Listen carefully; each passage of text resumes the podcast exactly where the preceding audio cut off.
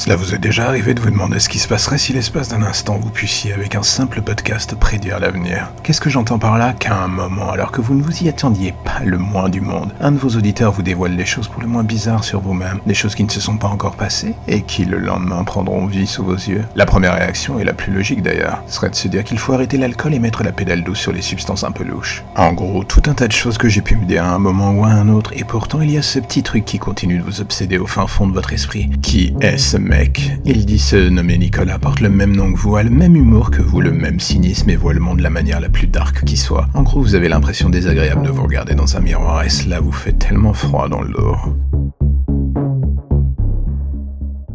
Et alors que vous tentez de ne plus porter trop d'attention à ce qu'il vient de vous dire, voici que vous recevez un nouveau message de sa part. Le genre de ceux qui vous glace le sang. Il ne s'agit pas d'une longue tirade, pas d'une révélation, non. Juste d'une photo sur le mail que vous avez laissé à disposition de vos auditeurs pour vous joindre. Et cette photo, c'est vous, mort devant votre micro dans une grande flaque de sang. Et à côté de votre cadavre, une feuille blanche avec écrit À demain. Vous commencez à paniquer, la photo pourrait être un montage. Mais comment aurait-il pu voir l'intérieur de votre maison, de votre habitat si secret où personne ne rentre jamais? Et vous repensez à ce qu'il vous a déjà dit, ce qui s'est déjà accompli. Et soudain, la panique commence à prendre possession de votre esprit comme jamais d'ailleurs. Vous essayez de prendre les choses avec un peu de recul, mais cela ne dure pas. Votre cerveau est en boucle sur la chose et vous savez bien qu'à partir de ce moment-là, vous êtes désormais entré dans son jeu. Vous allez mourir. Pas dans 10 ou 15 ans, mais juste demain. L'idée devient de plus en plus réelle et même en retournant la chose dans tous les sens. Aucune solution ne se présente à l'écran. Et d'un coup, alors que l'heure tourne, vous faites ce que vous auriez dû faire depuis le début. Vous tentez de répondre au mail. Peine perdue. Message d'erreur. Le mail auquel vous tentez de répondre n'existe pas. Peut-être n'a-t-il été créé qu'après votre mort, en fait. La panique envahit complètement votre esprit, partageant le peu d'espace vital restant avec votre folie de plus en plus forte. Et vous décidez de tenter le tout pour le tout. Vous postez un message, un podcast intitulé Discussion avec mon tueur. Ceux qui vous prenaient déjà pour un fou finissent par ne plus avoir de doute, il n'y avait pas une once d'esprit saint en vous.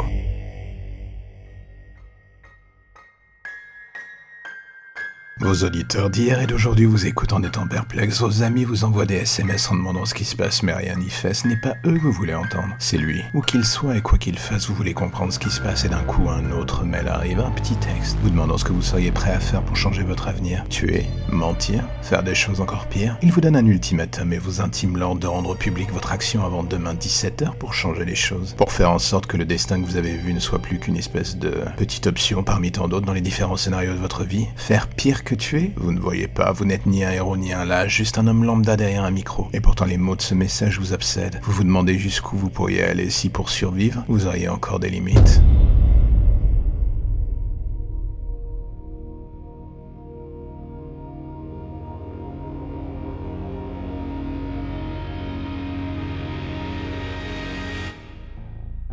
Seul devant votre glace, vous regardez l'image qu'elle vous envoie. L'image de votre cadavre baignant dans son propre sang vous obsède, vous êtes certain que tout cela n'était qu'une illusion. Un tour que votre cerveau tente de vous jouer encore et encore, vous avez voulu faire en sorte d'éloigner toutes ces pensées de votre esprit. Rien n'y a fait. Le téléphone sonne, c'est encore ce message de cette femme, le docteur Lambert. Elle veut vous voir.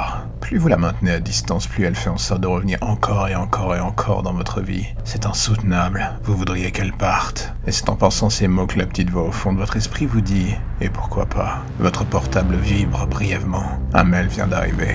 Vous avez un nouveau message de votre auditeur fantôme? Il attendait son air. L'impatience vous empêche de peser le pour et le contre avant d'ouvrir ce mail. À l'intérieur, une seule image. Un Polaroid. L'image d'une femme avec du sang sur le visage et la gorge tranchée.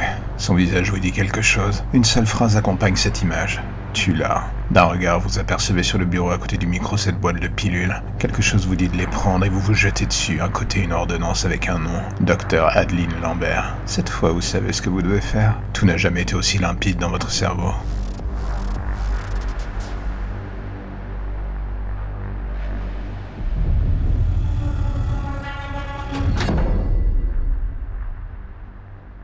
Deux heures plus tard, vous êtes devant la porte du cabinet de cette femme, psychiatre comme elle ose l'annoncer sur le devant de sa porte. Vous ne savez plus pourquoi vous êtes venu autant de fois chez elle, les gens pensent que vous êtes fou, mais est-ce vraiment le cas? On est tous le fou d'un autre, dirons-nous. Seul dans cette salle d'attente, les minutes passent et soudain la porte s'ouvre. La standardiste n'a pas cessé de vous regarder bizarrement pendant tout ce temps. Elle se doute de quelque chose. Votre main dans la poche, la sueur qui emplit votre front, votre regard fuyant. Va savoir. De toute façon, vous n'êtes pas là pour elle. Et voilà, enfin que vous rentrez dans ce bureau, cette femme vous invite à vous asseoir. Vous écoutez les mots qui s'échappent de sa bouche. Elle vous parle du suivi de votre traitement, de vos progrès depuis l'accident. Quel accident Vous avez fini par oublier. Tout cela n'a aucun sens, dans le fond ce n'est pas grave, vous n'entendez plus ce qu'elle dit.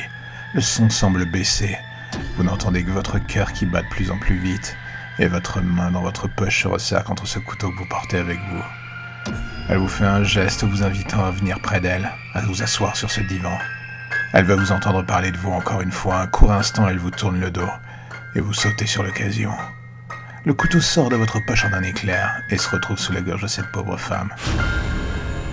Vous ne l'entendez pas crier, vous ne savez même pas si elle a le temps de se rendre compte de ce qui se passe. Et d'un coup, votre main enclenche le geste fatal. Elle s'écroule en se tenant la gorge, le sang éclabousse le sol, vos mains la bibliothèque devant elle. Vous êtes surpris de la voir partir sans un bruit. Enfin presque. Quelqu'un tape à la porte avec frénésie, la secrétaire sans doute, alertée par le bruit, elle hurle et tente d'ouvrir cette porte. Et quand elle y arrive, elle vous voit les mains pleines de sang avec le couteau. Elle hurle et tente de s'enfuir, vous ne lui en laissez même pas le temps, et alors que vous nettoyez votre instant bien que mal dans le cabinet, en croisant votre image dans un miroir, c'est un autre visage que vous apercevez dans le reflet. Une version beaucoup plus sereine de vous-même. L'inquiétude ne se lit plus sur votre visage désormais. Vous êtes libéré, du moins pour l'instant.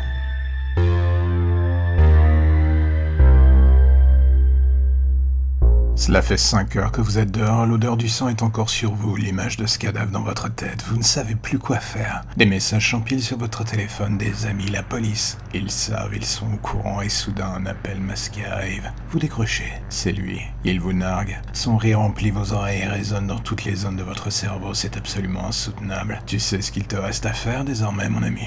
Vous ne comprenez pas, vous avez déjà fait tout ce qu'il a demandé.